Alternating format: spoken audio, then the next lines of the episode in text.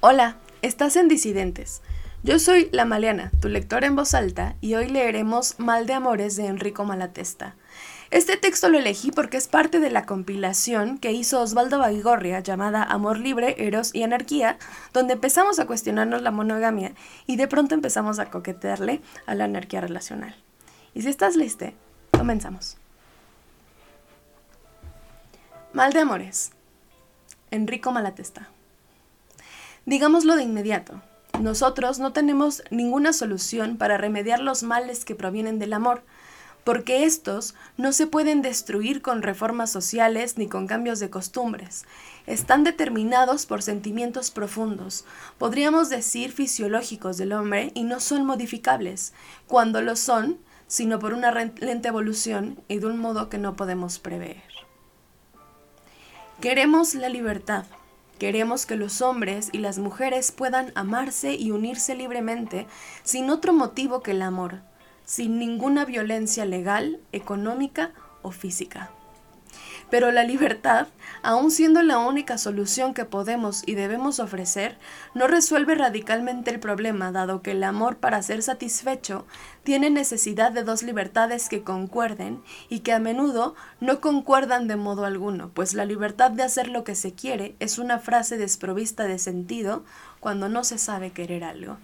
Y entonces empezamos fuertes, ¿no? No llevamos ni una página y ya nos vamos a empezar a agarrar de chingadazos.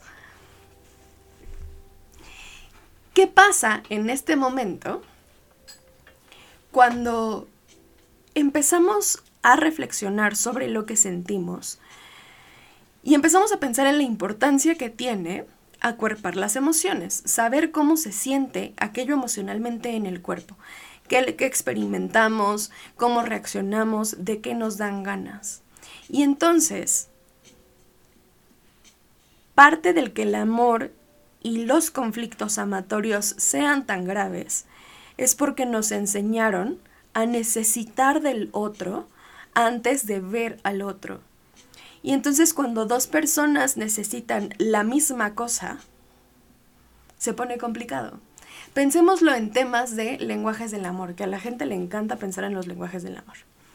Entonces, cuando yo tengo el lenguaje del amor, no sé, del contacto físico, eso quiere decir que yo recibo amor en contacto físico, pero quiere decir también que tal vez no tengo el talento, capacidad o posibilidad de ofrecerlo. Y si ambos tenemos necesidad de contacto físico y no sabemos ofrecerlo, pues tenemos un problema. A su vez, los lenguajes en los que recibimos son distintos para cada uno y cuando las dos personas recibimos de la misma forma y no sabemos darlo, pues siendo problema que tenemos. Vamos a ponerlo más complejo. ¿Qué pasa cuando yo te sé amar, no sé, en forma de regalos y recibo amor en contacto físico, pero tú sabes dar amor en palabras de afirmación y recibirlo en, no sé, por empezar a meter neurotipias, recibirlo en silencio y aunque te dejen solo o en paz? No se trata únicamente de buscar la libertad de lo que yo quiera hacer, sino la posibilidad de que lo que yo quiera hacer y lo que tú quieras hacer, esté o no contrapuesto, pueda ser realizable. Y nos enseñan del amor una cosa completamente distinta. Nos enseñan que tiene que ser una correspondencia total, ciega, entregada, ¿no? Este, desasosegada, irascible, y eso moldea el cómo nos acercamos a los otros y cómo esperamos que sean sus emociones. Yo pienso en la gente que decimos en algún momento, que dijimos en algún momento que si el amor no era este amor apasionado que nos hacía doler y que nos hacía llorar todos los días, no era amor. Y si no, y si no tiene que ser así, y si también puede ser este cafecito que te tomas en la noche antes de irte a dormir platicando de alguna tontería del día, y todo está bien y se siente tranquilo? Y si lo que para mí es un espacio amable y seguro, para el otro no lo es. Y entonces voy a meter poquito a poquito aquí una diversidad afectiva de la que me preguntaban hace poco, que es eh, el monoamor. Y te voy a contar una historia. cuando yo abrí mi relación, o cuando la persona, el señor y yo, eh, decidimos abrir nuestra relación, fue a partir de que uno de los dos se enamoró de alguien más, ¿no? Y en este proceso, cuando el otro se enamora de alguien más, yo elijo solo estar con él.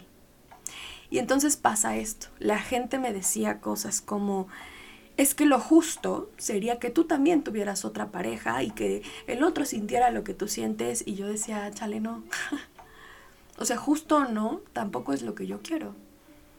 Cuando yo elegí y decidí enfrentarme y adentrarme a las diversidades afectivas, yo decidí que no quería estar con nadie más. Pero que no quería que el que yo, yo estuviera solo con una persona obligara al otro a solo estar conmigo. Un poco el monoamor se trata de eso. El monoamor es yo estoy contigo porque quiero estar contigo. Si tú quieres estar con alguien más además de mí, eso es tu decisión y es tu elección. Nuestras dos libertades convergen en este mismo punto en el que cuando estamos juntos es nuestro llegar allí no fue sencillo. Y es justo lo que no nos enseñan. Es un poco lo que dice Enrico. Nadie nos dice que estos lugares pueden existir porque nos han obligado a pensar a que solo sea de una forma. Los dos juntos, con lo mismo, de la misma forma, en los mismos sentidos. La exclusividad es esto. El cierre de posibilidades de que haya formas distintas para normarse, para que todo sea igual. Continúo. Ah, bueno, y entonces, no, retomo. Eh, lo último que dice eh, Enrico Malatesta en este párrafo es eh, cómo se puede desear cuando no se sabe querer algo, ¿no? Y entonces hay una pregunta que yo siempre les hago en todos los talleres, en todos los espacios, y que sobre todo hemos hecho aquí en el podcast, que es, ¿tú tienes la relación que tienes porque eso deseas o porque es lo único que conoces? Porque no es lo mismo y no se desarrolla de la misma forma. Ahora sí, continúo. Es muy fácil decir, cuando un hombre y una mujer se aman, se unen y cuando dejan de amarse, se separan. Parecería obvio. Pero sería necesario, para que este principio se convirtiera en la regla general y segura de felicidad, que se amaran y que cesaran de amarse al mismo tiempo. Pero, ¿Y si uno ama y no es amado? ¿Y si mientras uno ama el otro ya no lo hace y trata de satisfacer una nueva pasión? ¿Y si uno sí ama y ama al mismo tiempo a varias personas que no pueden adaptarse a esta promiscuidad? Yo soy feo, nos decía un amigo. ¿Qué haré si nadie me quiere? La pregunta mueve a la risa, pero también nos deja entrever verdaderas tragedias. Otro, preocupado por el mismo problema, decía, hoy si no encuentro el amor lo compro, aunque tenga que economizar mi pan. ¿Qué haré cuando no haya mujeres que se vendan? La pregunta es horrible, porque muestra el deseo de que haya seres humanos obligados a prostituirse por el hambre y sin embargo es una realidad cruda y terriblemente humana. Algunos dicen que el remedio se hallaría en la abolición radical de la familia, la abolición de la pareja sexual más o menos estable, reduciendo el amor a solo un acto físico, o mejor dicho, transformándolo con el añadido de la unión sexual en un sentimiento semejante a la amistad, un sentimiento que reconozca la multiplicación, la variedad y la simultaneidad de los afectos. ¿Y los hijos? Hijos de todos. Ahora, ¿puede ser abolida la familia? ¿Es de desear que lo sea?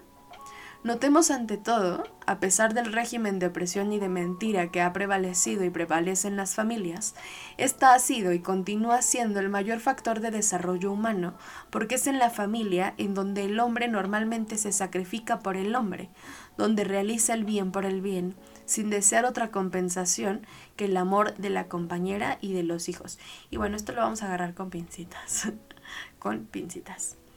Si se lo preguntan a esta señora, poco piadosa con el sistema, y a su vez muy alienada en el sistema, yo sí creo que sería importante, si no abolir, de última, sí preguntarnos para qué sirve y para qué queremos nosotros a la familia.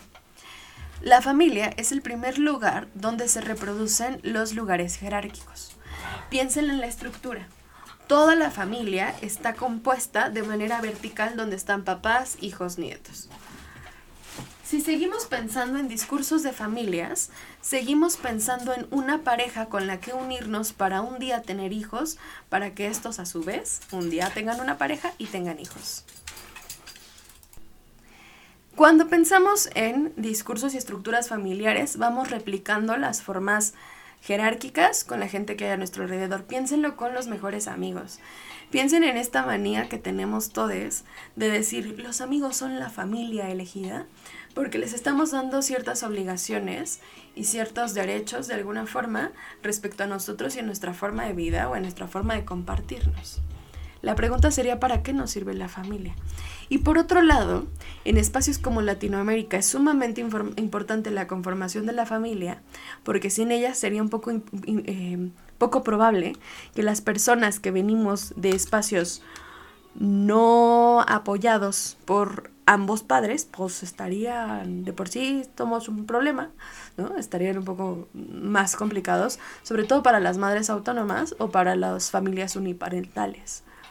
Entonces, el concepto de familia tiene muchas cosas rescatables, que es sobre todo el pensamiento en tribu y en la colectividad, como todos estamos acompañándonos.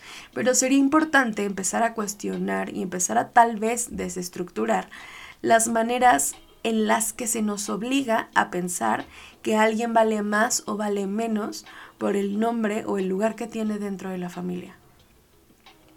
Continúo. Pero se nos dice, eliminadas las cuestiones de interés, todos los hombres serían hermanos y se amarían unos a otros. Ciertamente ya no se odiarían, ciertamente el sentimiento de simpatía y solidaridad se desarrollaría, y el interés general de los hombres se convertiría en un factor importante en la determinación de conducta de cada uno. Pero esto aún no es amor.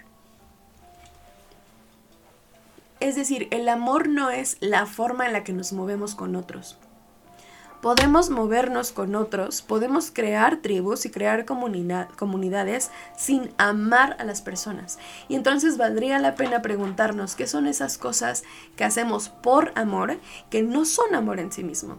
¿Y por qué están coartadas, mermadas por el discurso del amor? ¿Qué gana la gente cuando dice el amor es sacrificado?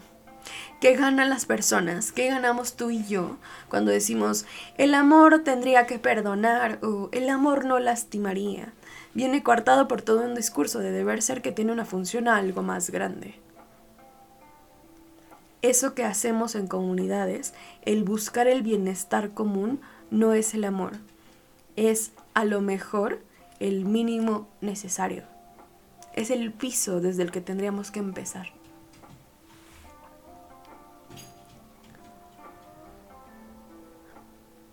Pero esto aún no es amor. Amar a todo el mundo se parece mucho a no amar a nadie.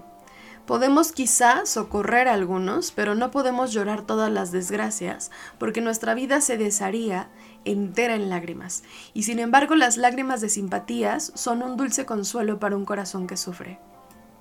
Por lo tanto, a lo mejor la simpatía, la empatía y la escucha tampoco es algo que esté atravesado necesariamente por el amor no solo escuchamos a la gente que amamos. Tendríamos que preguntarnos, y si sí, pues tendríamos que preguntarnos, o sería bueno que nos preguntáramos, porque solo escuchamos a la gente que decimos amar. Eso cómo permea o cómo imposibilita que veamos otras realidades, otros espectros y otras formas de hacer las cosas.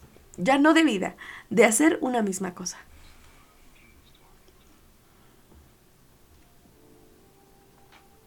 La estadística de los fallecimientos y nacimientos puede ofrecernos datos interesantes para conocer las necesidades de la sociedad, pero no le dice nada a nuestros corazones.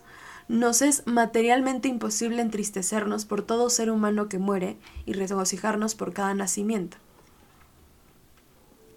Si no amamos a uno más vivamente que a otro, si no hay un solo ser por el cual estemos más particularmente dispuestos a sacrificarnos, si no conocemos otro amor que ese amor moderado, vago, casi teórico que podemos sentir por todos, ¿no resulta la vida menos rica, menos fecunda y menos bella? ¿No se vería disminuida la naturaleza humana en sus más bellos impulsos? ¿No nos veríamos privados de las alegrías más profundas? ¿No seríamos más desgraciados? Y entonces lo que dice o lo que propone es, ¿qué pasa si el amor está enredado entre lo que sentimos físicamente, lo que sentimos emocionalmente y lo que estar con el otro nos genera? ¿Qué pasa si es una conjunción de estas tres cosas? Porque si físicamente no estamos en un lugar de bienestar, de comunidad y de cuidado, difícilmente podemos desarrollar una sensación de apego, de empatía y de amor respecto a los que nos rodean. Pero tener esa sensación con los otros y tener un espacio de bienestar no significa necesariamente que amemos a los demás. El bienestar, el que esté a ver, si el amor es una construcción, es lo que tú y yo elegimos hacer en conjunto, todo lo demás son esas herramientas, estos recursos y esta energía que existe que es necesaria, básica y mínima. Sin las energías, sin los recursos, sin los materiales, sin las herramientas, sin las posibilidades y el espacio, ninguna construcción existe. El amor puede ser esta construcción y la oportunidad de tener todas estas cosas de abajo con las que podemos construir. Y claro, se crece, se alimenta y se comparte con emociones, se crece, se alimenta y se comparte con sensaciones. Pero el amor no es ni las sensaciones físicas, ni las sensaciones emocionales, ni los recursos que tenemos para crearlas. Entonces, ¿qué sí es? Continúo. Por lo demás, el amor es lo que es.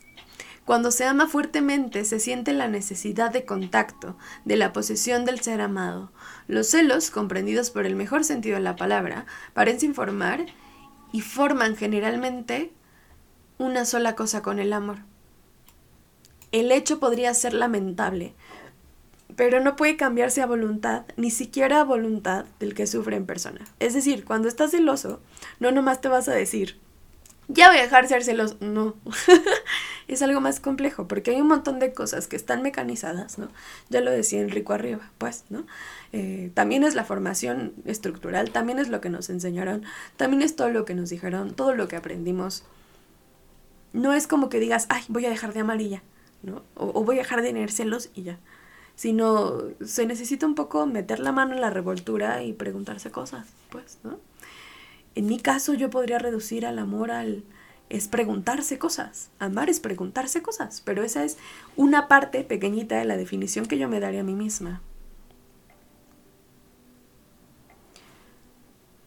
Para nosotros, el amor es una pasión que engendra por sí misma tragedias. Estas tragedias no se traducirían en actos violentos brutales, ciertamente, si el hombre tuviera el sentimiento de respeto a la libertad ajena.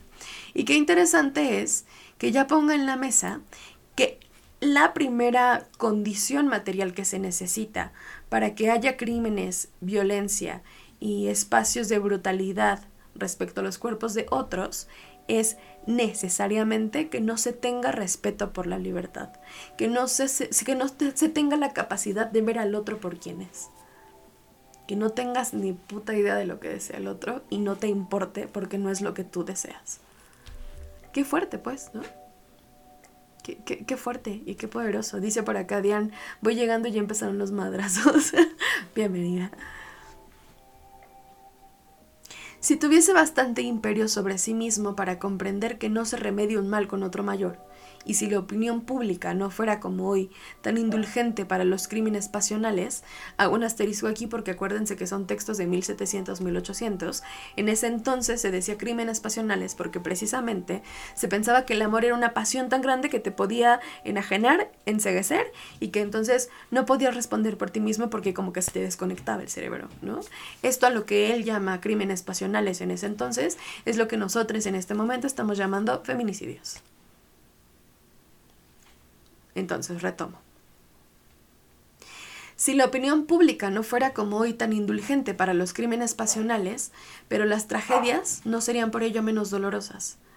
Mientras los hombres tengan los sentimientos que tienen y un cambio en el régimen político y económico de la sociedad no nos parece suficiente para modificarlos por entero, es decir, aquello que sientes y piensas no solamente está moldeado por tus emociones y tus neuroquímicos, sino también por el lugar geográfico que ocupas, las formas en las que puedes o no atender eso que sientes, piensas y, generas eh, todo el tiempo. ¿No? Sino también está permeado por el espacio económico en el que estás atravesado, por temas de raza, por temas de género, este, no sé, pues podríamos poner aquí un montón de cosas por las que están eh, entretejidas las maneras en las que amamos, ¿no? No es solamente poner un, un, espacio político nuevo y una forma de economía nueva es entender cómo eso se va a reflejar en nuestros cuerpos y nos va a dar permiso o no de inicio en poder vincularnos con nosotros, con los otros. Retomo. Mientras los hombres tengan sentimientos que tienen, el amor producirá al mismo tiempo grandes alegrías y grandes dolores se podrá disminuir y atenuar con la eliminación de todas las causas que puedan ser eliminadas, pero su destrucción es completamente imposible. Es decir, no solamente es que le pongamos en el gamos y en las exclusividades aquello que nos duele y decir es culpa del sistema, que sí, o sea, a ver, no es solamente eso, sino entender que el sistema no actúa igual en el cuerpo de todos, ni tiene como consecuencia las acciones idénticas en el cuerpo de todos. Entonces, si pensamos que el amor es una construcción, una construcción que está determinada por el estrato económico y social en el que vives, por el punto geográfico en el que estás, por tu género, por tu raza, por eh, tu idioma, por, eh, no sé, tus capacidades, eh, tus convicciones políticas, va a ser muy distinto al de, no sé, tus abuelos, por ejemplo no se trata únicamente de erradicar las condiciones materiales, ¿no? No solo sobre eliminar la pobreza, es sobre cómo eliminar la pobreza va a obligar a que personas estúpidamente ricas no existan, para equilibrarlo un poquito más, y cómo a su vez que estos dos espacios no existan permite que cierto tipo de ventajas, privilegios y opresiones desaparezcan, se redistribuyan y nos den más tiempo o menos tiempo de vivir cierto tipo de cosas. Pero dejar de doler por amor, dejar de sentirnos desenamorados, desilusionados o decepcionados, no es posible. Es parte del proceso de entender, creo yo, que el otro es otro que no es yo. Y a su vez, que el otro es igual a mí. ¿Es esa una razón para no aceptar nuestras ideas y querer permanecer en este estado actual? Así se actuaría como aquel que no pudiendo comprar abrigos lujosos quiere permanecer desnudo, o como aquel que, que no puede comer perdices todos los días renuncia al pan, o como un médico que dada la impotencia de la ciencia actual frente a ciertas enfermedades, se niega a curar a los que sí son curables. Es decir, sabemos en la militancia que no todo puede ser erradicado y no todo puede ser cambiado, y que muchas veces todo esto suena súper utópico. Lo sabemos, pero eso no significa que porque no esté completo no puede practicarse. Porque sería pensar que la única solución por siempre y para siempre hasta que lo solucionemos todo es la monogamia. E irónicamente, no vamos a poder salir de la monogamia si no practicamos cosas y nos equivocamos. Eliminemos la explotación del hombre por el hombre Combatamos la pretensión brutal del macho que se cree amo de la hembra, combatamos los prejuicios religiosos, sociales y sexuales, aseguremos a todos, hombres, mujeres y niños, el bienestar y la libertad, propaguemos la instrucción y entonces podremos regocijarlos con razón si nos quedan más males que los del amor.